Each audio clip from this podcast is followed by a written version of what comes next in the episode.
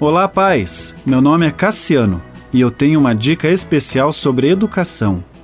Honrar quem ensina, parte 2. Em Lucas capítulo 6 diz: O discípulo não está acima do seu mestre, mas todo aquele que for bem preparado será como o seu mestre. O mestre é aquele que ensina. O mestre tem o dever de preparar o aluno com o objetivo que o alcance e até supere-o. A alegria de quem ensina é ver os seus alunos se destacando. Quando a família deixa o seu filho na escola, ela está delegando a autoridade dos pais de ensinar para a escola. Se o filho vai dormir na casa de um coleguinha, então a responsabilidade do cuidado foi transferido para a família que está acolhendo o meu filho em sua casa.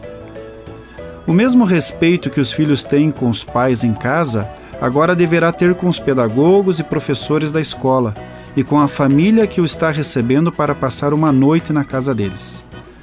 Caso o filho não seja respeitoso, principalmente com os pais, raramente o será na escola ou na casa dos outros.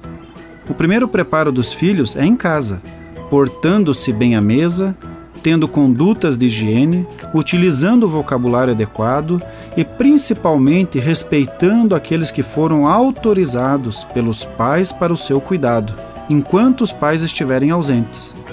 A boa educação começa em casa. Os pais precisam ensinar os filhos a honrar, primeiramente, os próprios pais e familiares dentro de casa, e, secundariamente, todos aqueles que serão colocados como responsáveis por algum tempo, no cuidado e na instrução deles. Honrar aqueles que ensinam deve ser o conteúdo de todos os dias dentro das nossas casas. Continue abençoado, você que me ouve e toda a sua família.